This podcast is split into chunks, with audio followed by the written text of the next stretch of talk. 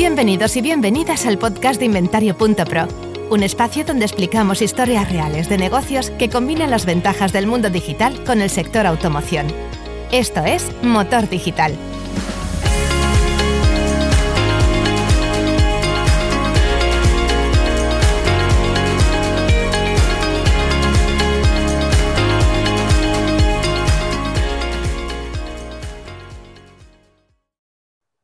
Bienvenidos, bienvenidas a un nuevo episodio del podcast de Inventario.pro, Motor Digital.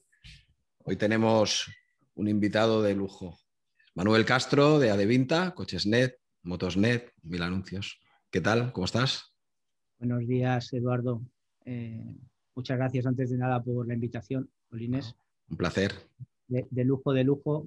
Eh, bueno, yo, diría que, un currante más del sector como tú, ¿no? Eh, bueno llevamos unos cuantos años aquí batiéndonos el cobre. Sí, señor. Eh, Manuel es el Sales Director. Lo que pasa es que el Sales Director de Adevinta o de Adevinta Motor o cuando... Yo, yo, ocupo el puesto de Sales Director CAM dentro de la organización de, de coches.net, eh, vamos, de Adevinta, Adevinta Motor que llamamos, que, tenemos coches.net y también tenemos lo que es Mil Anuncios Motor. Somos los especialistas en el vertical motor. Y lo que he comentado ahí dentro, pues, pues lo que ocupo es la posición de 6 Director CAM. ¿Qué es 6 Director CAM? Pues llevo un equipo, un equipo de grandes cuentas eh, y lo que hacemos es gestionar, pues trabajar día a día con los grandes eh, grupos de concesionarios y compraventas a nivel nacional y, también con las marcas, sobre todo en la parte de, de VO. Muy bien. Yo creo que eres una de las personas con más visión periférica de todo el mercado español.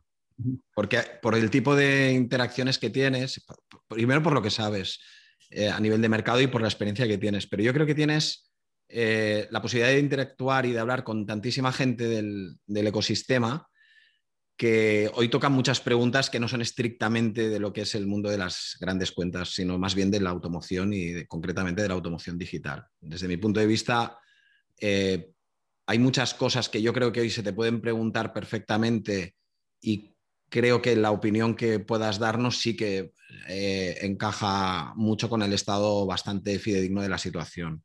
Y yo creo que estará muy bien la, conversación y vamos a, vamos a entrar en, temas, pues en preguntas que, espero que resulten interesantes a la audiencia. Em, nosotros, para todo lo que es eh, lo relativo a tu, vamos a decir, a, lo que es eh, entender un poco mejor con quién estamos hablando para la gente que no te conozca, ¿quieres explicarnos un poco tu trayectoria eh, profesionalmente, cómo has llegado a trabajar en este cargo y cuál es tu background y qué es lo que tienes a nivel de, formación para situarnos un poquito? Bueno, pues yo te cuento. Eh, la verdad que no tengo, no, no he trabajado en muchas empresas, pero pero bueno, he trabajado en una, pero para mí ha sido como muchas. Yo soy un hombre de la casa.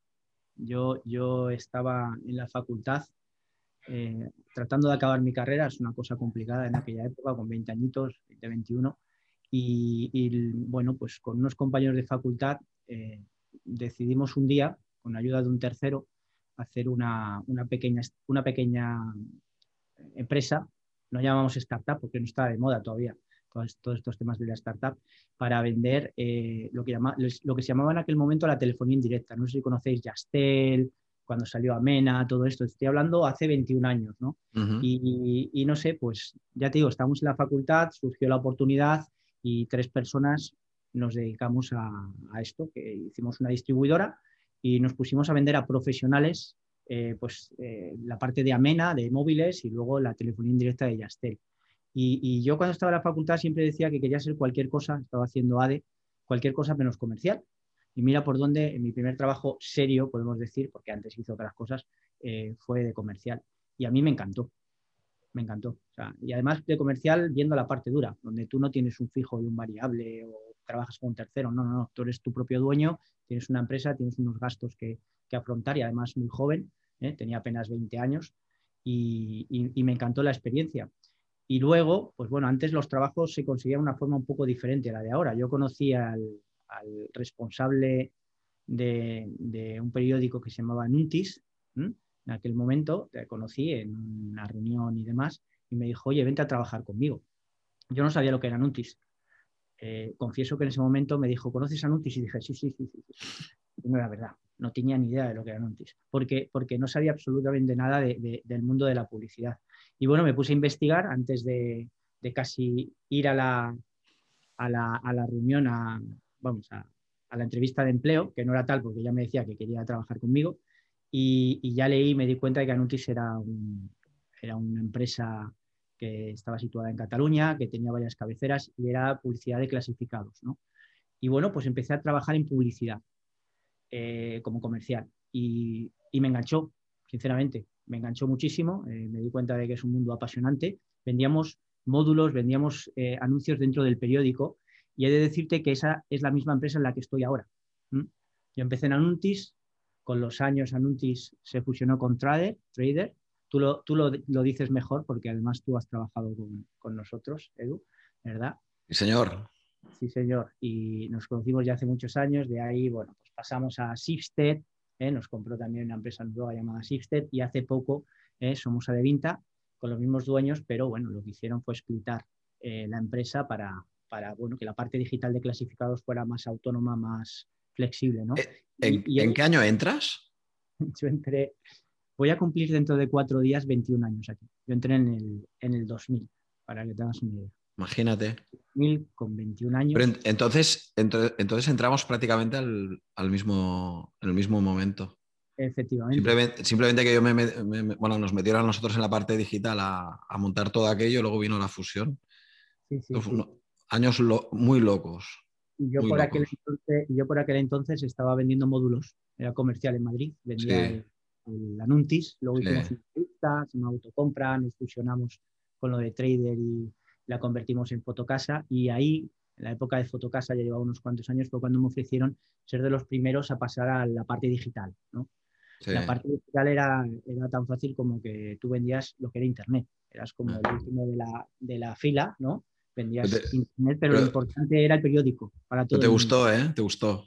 Me encantó ahí fue donde te conocí además, a ti y a otras personas que creo que, me habéis ayudado mucho y, he aprendido mucho de vosotros. Ah. Y, me encantó porque, por supuesto, es otro mundo mucho más global. Al principio era, eh, lo que ha pasado era algo impensable, ¿no?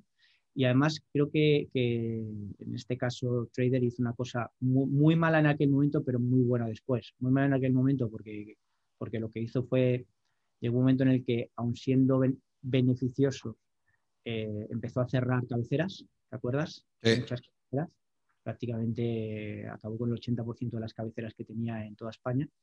Eh, cuando hablo cabeceras son periódicos, revistas, etcétera, etcétera, y migramos radicalmente hacia, hacia Internet. Sí, sí, fue muy, muy, muy atrevido y muy, muy contundente además. Muy impactante porque todo el mundo decía, pero si son beneficiosos, si, si son rentables, porque, porque haces este movimiento. Pues yo creo que en cierto modo es la clave del éxito de, del actual coche. Eh, porque lo que hicimos fue centrar todos los recursos en la parte online, nos posicionamos antes que nadie y esto lo que nos ha traído es que al final el top of mind que conseguimos, el know-how que tenemos hoy en día y demás, pues viene, viene de largo y muchas veces dices, en, el mundo de los negocios hay dos opciones de, llegar a ser líder, eh, siendo disruptivo, por supuesto, estamos viendo grandes ejemplos, y también pues estando el primero y haciendo las cosas bien. Pues yo, creo, yo creo que es una combinación de las dos, porque el, ser disruptivos en ese momento era tener arrojo para hacer lo que se hizo, porque era un negocio que o sea, parecía que tenía que seguir y en cambio lo que se hacía era, eh, bien, mientras siguiera y diese margen y beneficios, canalizar los recursos a, lo que era la, la, tendencia o lo que se preveía que era el futuro. Bueno, en un caso seguramente me parece que están en escuelas de negocios y todo y hay, hay, gente pues, que estuvo participando mucho. después, después vas orientándote, porque esto sí que me acuerdo, más hacia motor, por supongo por alguna combinación de circunstancias. Y, y, en la posición actual, que vosotros sois un equipo, para mí, súper cualificado, o sea, un equipo muy, de, una venta muy técnica. O sea, por ejemplo, el, tema digital tiene cosas buenas y malas. Pues supongo que como todo en la vida, pero por ejemplo, hay una cosa que tiene el ser comercial en el ámbito digital y es que hay que saber bastante. no es una venta que, primero, no puedes vender humo se tiene que vender exactamente lo que es y tener los conceptos muy claros y tener un conocimiento muy claro de, con qué tipo de cliente estás y cuáles son los problemas. Y en el caso concreto de motor de grandes cuentas, el tema es, me imagino que lo puedes confirmar, pero es eh, crucial entender muy bien qué es lo que está pidiendo del cliente. Total, total. Eh, eh, para que te hagas una idea, nosotros, nuestra idiosincrasia, sabemos, sabemos perfectamente que, el cliente cuando trabaja con nosotros lo primero que espera son leads, ¿no? de calidad. Trabajamos, trabajamos muy bien la data. ¿Para qué? Para que el cliente entienda muy bien dónde, dónde están sus oportunidades, dónde están los insights poderosos para, para donde, donde, tiene, donde tiene la oportunidad de negocio. Eh, esto es un valor clave para ellos. Hay veces que, que un cliente publica y, y, bueno, pues o bien por el precio, o bien por el tipo de producto, o bien incluso por el cómo lo publica, ¿no? ¿Qué servicios está, está publicando en este momento? pues no consigue llegar al éxito. ¿no? Nosotros la acompañamos en todo eso. Eh, y luego también eh, las personas de mi equipo son expertos, expertos en, la parte digital, por supuesto, siempre nos estamos formando, eso es lo más importante de todos, de todo, y además también expertos en el, negocio del cliente. Sí, yo cuando he interactuado con ellos alguna vez en una conversación para, porque teníamos servicios conjuntos, nosotros desde inventario.pro y vosotros desde Cochesnet, el, se nota un montón cuando, cuando hablas con ellos que te están...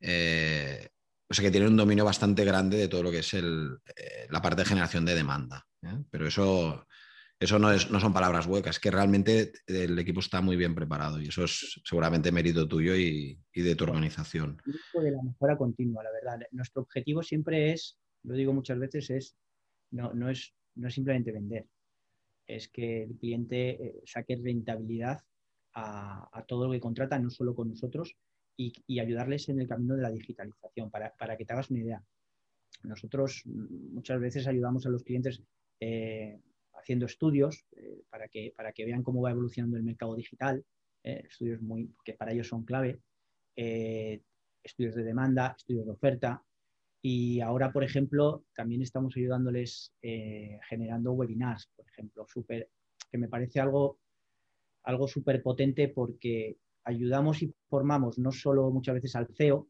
que es con el que hablamos de estrategia, sino también al comercial que ahora mismo pues, se siente, mm, en cierto modo, superado por la situación. No sabe eh, lo que hace un año le valía, ahora no le vale. Ya, ya, ha cambiado mucho efectivamente. Tenemos una serie de webinars, pues ya te digo, de gestión de leads, de, KPIs, ¿no? otra cosa importante, cómo medir, ¿eh? de, cómo anunciar, que parece algo que, es algo simple, pero no lo es, ¿no? porque al final tienes que tener una capacidad de observación importante sobre, sobre tu demanda. ¿no? Es una serie de cuestiones que, por suerte, las personas que trabajan conmigo lo controlan y, evolucionan cada día. Y, oye, se lo trasladan, creo que de la mejor forma posible a los clientes yo creo que en cierto modo ahí está la clave del éxito. La verdad es que ahora podemos entrar en la parte central donde tengo una batería de preguntas que, sí que realmente espero que podamos resolver contigo, pero yo tengo un montón de preguntas. Nosotros ahora, si quieres, te voy a ir lanzando preguntas y, y tranquilamente las vamos comentando, pero el año 2020 ha cambiado bastantes cosas a nivel de, de comportamientos sociales y, de, también dentro del sector. En el ámbito de los profesionales de automoción, es decir, los, lo que podríamos hablar de grupos de concesionarios, compraventas y todo, dime lo que más ha cambiado desde tu punto de vista. Es decir, tú estás, mira, prácticamente hoy es día 16. El, no sé si fue el 16, fue el lunes, no me acuerdo qué exactamente, inicio de una historia muy, muy patética, que, no, que ha sido lamentable lo que hemos, lo que hemos tenido que pasar y, muy doloroso. Y justo antes parecía que había un tipo de sociedad y un tipo de comportamiento social y un tipo de actuación, por ejemplo, si, te acuerdas cómo fue enero y febrero, pues era prepandemia, ¿no? Y luego vino todo esto. Vale, ahora que estamos haciendo esta entrevista en marzo del 2020, ¿Aquí qué ha cambiado? Pues en el profesional han cambiado para mí muchas cosas. Son, son pequeños pasos que he ido viendo. Además, desde, pues, día del día, desde el día después del lockdown que comentas, yo lo primero que observé es que eh, la oferta La forma de comunicar la oferta cambió. La forma de comunicar la oferta de forma digital, ¿no? Eh, por ejemplo, ¿qué pasaba? Vale, salíamos de este lockdown, pero antes se apoyaba mucho la venta en, la parte del test drive, por ejemplo, en hacer que el cliente fuera al concesionario. Eso Pero se consideraba un, momento esencial de la venta donde casi todo el mundo que se sube a un coche a probarlo en un X% muy alto lo acaba, lo acaba eh, adquiriendo, ¿no? El momento clave. Eh, para que te una idea, mm, cada vez que se generaba un lead, sobre todo online, el comercial lo primero que hacía era vente por el concesionario a ver el coche y hacer una prueba dinámica, porque ahí es donde se vendía el vehículo, ¿no? Pues eso se acabó. De un día para otro nadie quería hacer una prueba dinámica. Eh, los concesionarios donde entraban 10 personas, que ya el número de personas que entraban en los concesionarios iba bajando poco a poco, de repente se... Decrece, decrece. Efectivamente. Entonces, entonces lo que vi primero fue que prácticamente todo el mundo ajustó sus servicios eh, y la forma de comunicar sus servicios. Y os cuento, lo primero que me di cuenta es que empezaron a dar muchísima fuerza a la parte de te entrego el coche en casa. Lo ponían en los anuncios. Lo segundo, eh, la entrega domiciliaria, la parte de cambio en 15 días, importante. O sea, había un pain ahí muy, muy fuerte. Eh, recuerdo, si no puedo comprar el coche, no puedo probar cómo está, etcétera, etcétera, vale, yo te mando el coche a casa y tienes 15 días para devolvérmelo. Empecé a ver que era súper común que todo el mundo empezaba a poner ese tipo de, ese tipo de oferta. Eh, luego también observé que empezaron a cuidar muchísimo más eh, los anuncios. Ya sabes, eh, clientes o bueno, concesionarios que ponían dos anuncios y repetían en, más información el mismo texto, no se preocupaban de la información que había, incluso muchas veces los precios no eran, no eran hasta reales, etcétera, etcétera. Lo, empezaron, empezaron a ser muchísimo más estrictos con, con todo esto. Para mí, fue un paso súper importante, mucho más del que pensamos porque, porque necesitábamos dotar de, seguridad a todo esto, porque el cliente ya no compra en el concesionario y era la forma de hacerlo, ¿no?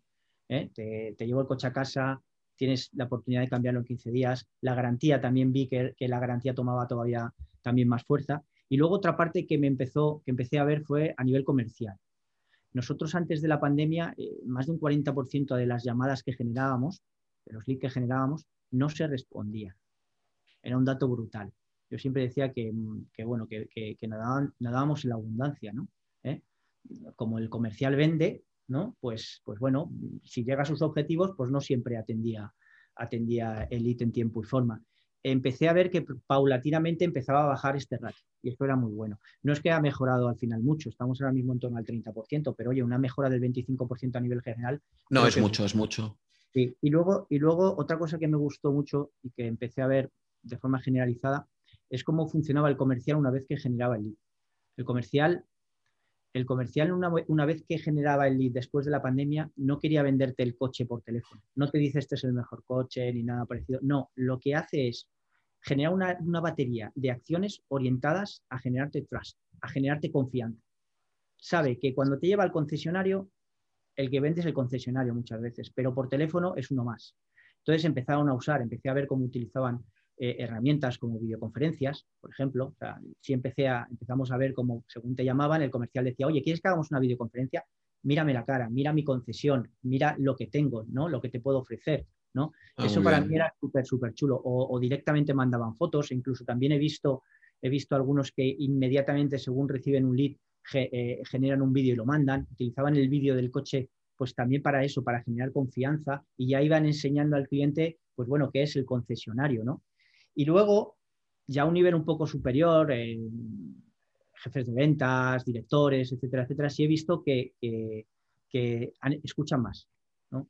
Hasta ahora la parte, por mucho que hablaran de que estaban en Internet, pero bueno, sus, sus, sus concesionarios, la estructura de sus concesionarios seguía siendo muy off, ¿no? Muy, me apalanco directamente las listas de concesionario, todo tiene que suceder aquí, etcétera, etcétera. Entonces, bueno, pues cuando salimos de aquí, hay una cosa que, a mí me gusta mucho y me hace muy feliz, que es cuando un, un CEO, un director general o gerente de un concesionario nos llama y nos dice, oye, vente para acá y cuéntame qué puedo hacer, ¿no? A mí me gusta mucho porque primero es un síntoma de confianza y segundo, sabe que le puedo enseñar algo, que, sabemos de esto, que tenemos experiencia y que le podemos enseñar, ¿no? Y, y pasó muchísimo. prácticamente gran cantidad de nuestros clientes nos llamó, oye, vente para aquí, la cosa ha cambiado, enséñame un poco qué puedo hacer. De ahí que empezáramos a hacer los webinars. ¿eh? Eh, no, sí, está claro, es una, es, una acción muy correcta, he visto lo que había, eso está claro. Otra cosa que pasó fue que se, pero eso es la parte buena de una situación, eh, como he dicho, lamentable a nivel general de una cosa que es bastante, socialmente fue bastante, pero es verdad que se aceleró en muy poco tiempo, muchos años de progreso. Entonces ya no se discute por ejemplo, el poder eh, entregaros bien la información como sea, de la mejor manera, mejor optimizada posible, porque los recursos se tenían que optimizar un montón en, aquella época. Y es verdad que eso, por ejemplo, a nosotros egoístamente nos benefició eh, a mm. empresas como la nuestra, que lo que hace es intentar ser hub de anuncios y enviaros correctamente la información, y en eso estamos, pues eh, sí que se aceleró un montón la demanda de este tipo de servicios. Esa fue la, única parte positiva de todo lo que, de lo que Era una cosa, era una cosa que también iba a comentar. Eh, Dime. Eh, sí que mm, ya se han estandarizado, digamos, servicios como el tuyo. Eh, prácticamente todos los concesionarios medianos y, grandes ya utilizan gestores de leads para, controlar los leads. Sí, correcto. las dos grandes áreas es el, envío de la oferta fiable, o sea, poder, poder hacer conexión. Nosotros en inventario.pro estamos intentando que sea un hub de anuncios y desde cualquier origen llegue a cualquier destino y por supuesto el vuestro está, está dentro y, seguro que hay cosas a mejorar y todo y, seguro que habrá más información a transmitir. Que luego hablaremos de esto, ¿eh? que tengo una pregunta para hacerte eh, relativa al tema, al tema vídeo. Pero luego el otro problema que, bueno, y esta aceleración que hubo es indiscutible y la, y la gestión de los leads, dejarla dentro de un CRM también. Y eso enlaza con lo que hemos hecho en algún episodio, que es hablar con gente de todo el tema de la atribución. El, problema de la atribución sigue siendo en marketing digital, y, creo que lo estoy diciendo en casi cada capítulo, siempre es el mismo. Es el primer, o sea, ¿quién se lleva el mérito de la venta? Es decir, vosotros casi siempre, y al menos con los números que he podido mover o cuando hemos analizado también nosotros a favor de un cliente o de los clientes la información que nos han pedido, casi siempre, casi siempre eh, CochesNet es el, primer generador de la demanda. ¿Quiere decir que el mérito es solo de CochesNet? No, pero normalmente donde primero se ven los coches es allí. A veces en otros portales, etcétera. Pero vamos a hablar en términos estadísticos. Luego en la web del cliente. Todo ayuda. ¿Tú esto lo tienes controlado y monitorizado? Sí, a ver, para que, para que os hagáis una idea. Es, cuando entramos en modelos de atribución es complicado tener los datos de todos los clientes. Se habla muchas veces de generalidades, ¿no? Yo sí que te puedo decir que entendemos y sabemos que la mayoría de las veces el primer lead se genera por nosotros simplemente por una cuestión de audiencia.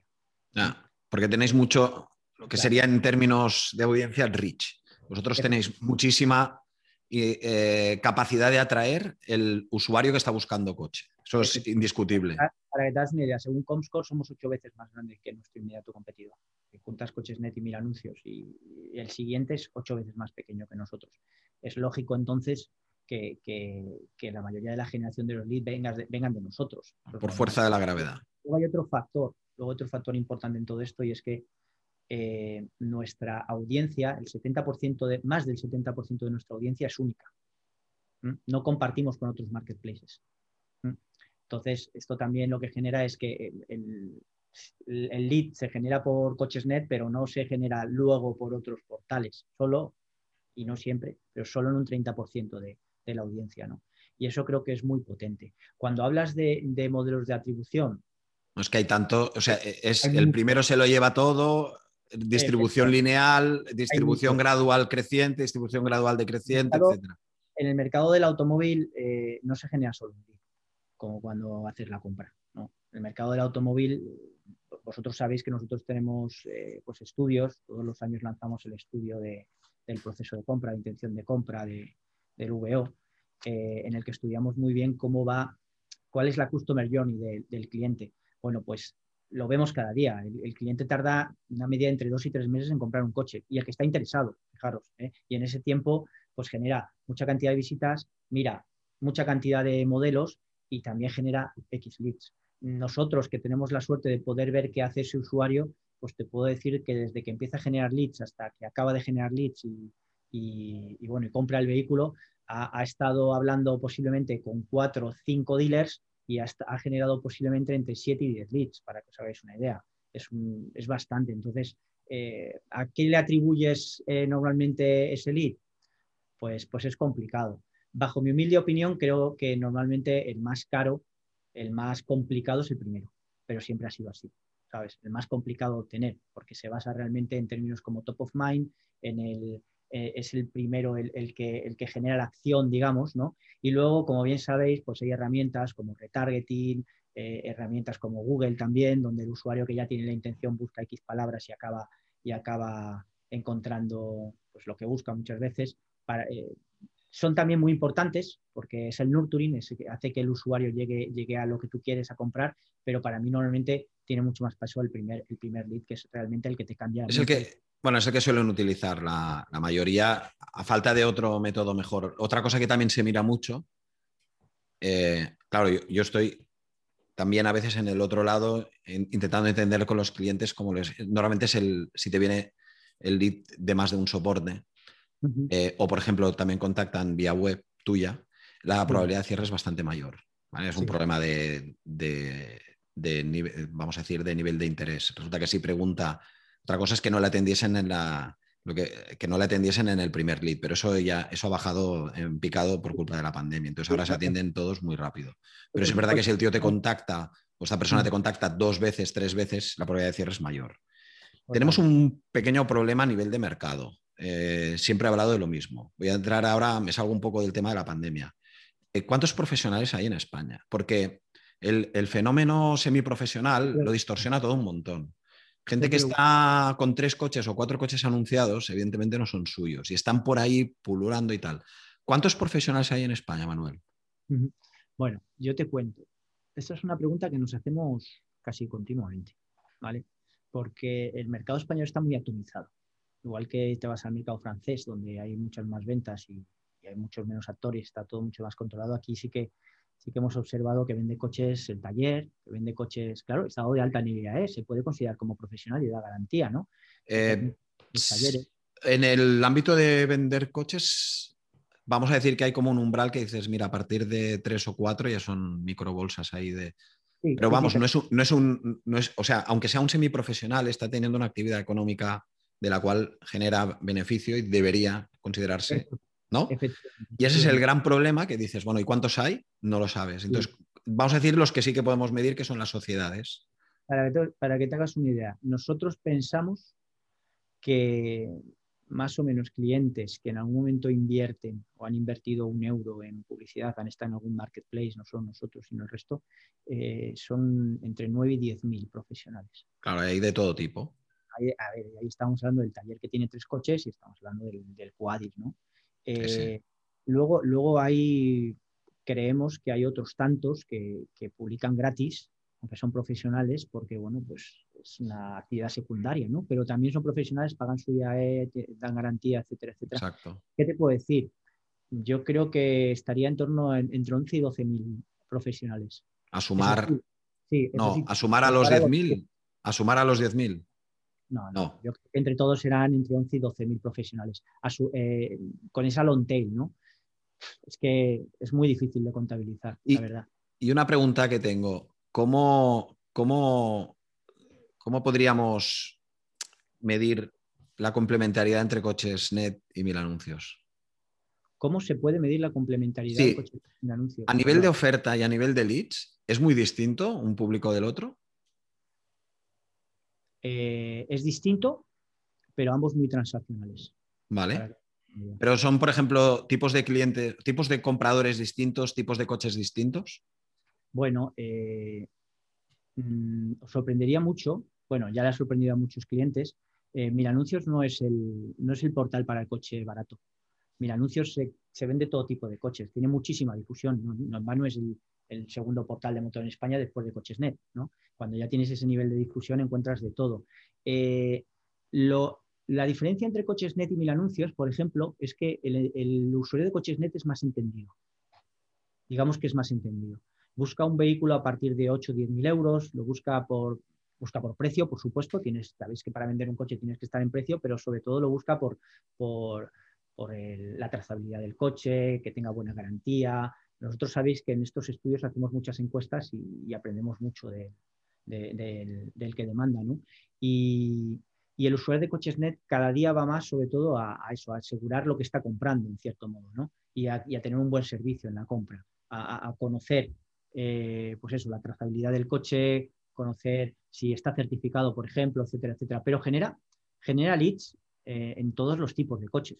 En, en, CochesNet también hay vehículos de 3, 4, 5 mil euros de particulares. Sí, no, no, sí, efectivamente, y en mil anuncios, en mil anuncios lo que sucede es que el usuario es más transversal. Utilizas mil anuncios para eh, comprar el carrito del bebé y utilizas mil anuncios mañana para ver el vehículo el vehículo que quieres comprar o con tu mujer, etcétera, etcétera, ¿no? Y, la realidad es que hay de todo. Sí que tiene un componente alto para un vehículo pues, eh, de particular a particular, porque en teoría es lo que primero se busca, coche de 6, 5, 4 mil euros, pero, pero también tenemos clientes que son concesionarios que, venden BMW, por ejemplo, están muy contentos comprando, vendiendo coches de 30, 40 mil euros. No. Tiene una difusión brutal. brutal. Em, hablemos un poco de coches net. Eh, vosotros para el 2021, la apuesta más fuerte que hacéis es la de la marca de certificado en los anuncios o tenéis alguna otra oferta por lanzar o algún, alguna prestación adicional a hacer? Hablando del, del, profesional, ¿eh? de la parte de mercado que tiene que ver no con el usuario, sino con el profesional de automoción. Sí, bueno, estamos haciendo varias cosas. A ver, lo que más se está viendo es Certified Cars en este caso porque recientemente lo presentamos en Facon Auto. ¿Está yendo bien? Sí, muy bien, muy bien. Ahora mismo tenemos en torno a 10.000 coches certificados, hemos tenido un crecimiento espectacular.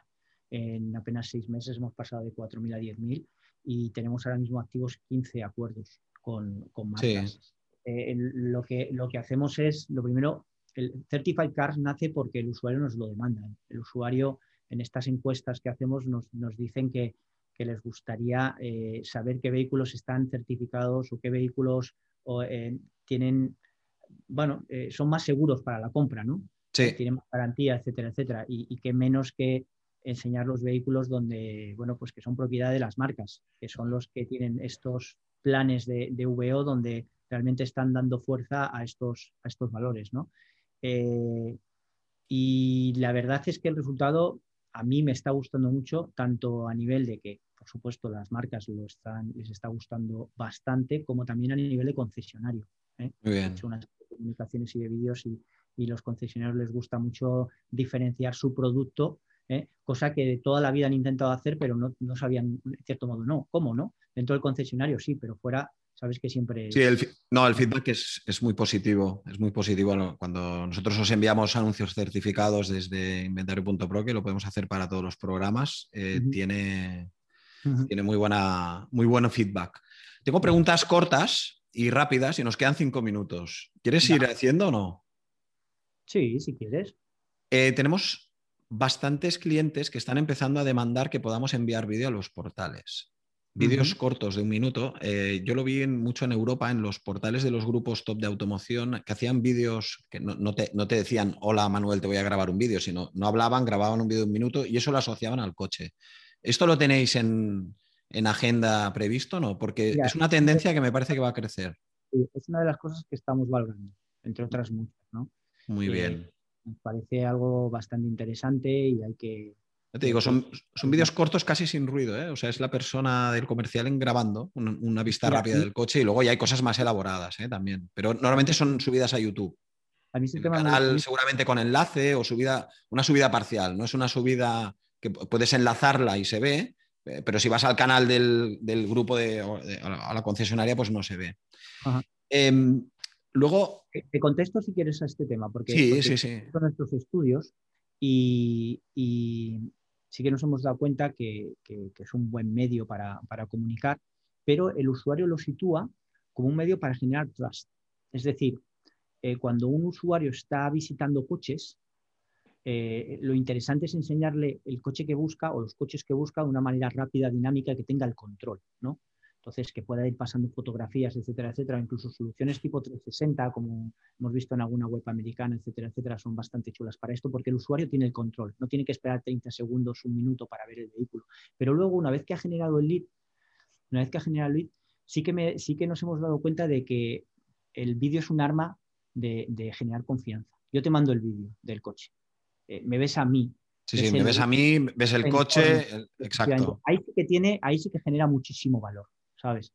En la parte de, ya te digo, del portal, eh, por lo que nos han comentado los usuarios y por lo que también vemos, páginas vistas, tiempo medio, etcétera, etcétera, sí que, bueno, que el, usuario está a otras cosas, ¿no? Está a ver el coche y le tienes que dar el, control de las Pero si es un vídeo corto y no te enrollas, yo me parece que sí que tiene bastante sentido.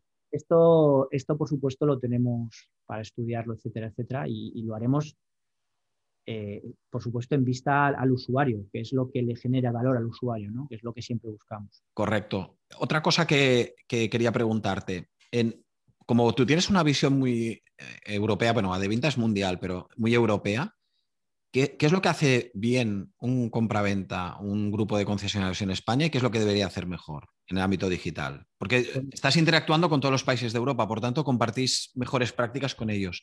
¿Dónde, están haciéndose bien las cosas y dónde se tienen que hacer mejor? Pero te diría que te va a quedar un minuto para responderme porque se me acaba el tiempo. Están haciendo bien las cosas porque son mucho más flexibles. O sea, en España, muy, dinámicos, muy flexibles. He visto cambios muy rápido, ¿vale? También por la necesidad. Creo que sí que se tiene que cambiar eh, un poco el corto por el largo. Es decir, digitalizar trabajar en la digitalización no es eh, poner una herramienta a disposición de tu empresa, tiene mucho más. Es un cambio de filosofía, es un cambio de, estructura, eh, es un cambio de procesos ¿eh? que va desde el CEO hasta el comercial, ¿no? Y sí que en otros países hemos visto que esto se ha hecho relativamente rápido, y en España todavía estamos un poco trabajando el corto hacemos un cambio y si no funciona rápidamente variamos y buscamos otra cosa. Y eso es un poco para mí el cambio que tenemos que hacer. Muy bien. Bueno, vamos a cerrar que nos queda menos de un minuto. Eh, muchas gracias. Eh, súper interesante, súper interesante. Yo creo que volveremos a hablar en un futuro no muy lejano en, formato podcast seguro, porque me ha quedado una batería de preguntas enorme. Oye, vamos a hacer, aparte del agradecimiento, algún cierre. ¿A quién te gustaría o de qué te gustaría que hablásemos? Mira, a mí me gustaría que pudierais hablar, eh, bueno, ahora hemos hablado con Cochesnet, un medio de de comunicación, etcétera, etcétera. Pero sí que me gustaría que pudierais hablar con alguien de, algún grupo de concesionarios. Sí, por supuesto. Un poco, realmente qué cambios han hecho. Lo haremos. Ya, están agendados. Muy bien, Manuel. ¿con, quiénes? Te podría decir. Eh, eh, una empresa que me gusta mucho cómo ha afrontado la parte de, la comunicación con el cliente es Caetano, por ejemplo. ¿Quién? Eh, Caetano Motor, Grupo Caetano, Grupo Salvador Caetano. Ah, Caetano, muy bien. Perfecto. Eh, ahí al director de marketing, que es, Ricardo Ruiz, un buen amigo, que yo creo que podría explicaros muchas cosas sobre cómo ha trabajado, la, por ejemplo, la omnicanalidad. Ha hecho un trabajo espectacular ahí, ¿sabes? Eh, sí, yo creo que Ricardo os podría. Perfecto. Hay más, pues, pero es un buen exponente. Pues nada, lo dejamos aquí. Muchísimas gracias. Eh, muchas gracias por haber participado y gracias a todos los que nos habéis escuchado. Genial. Pues muchas gracias. Manuel. Gracias. Hasta.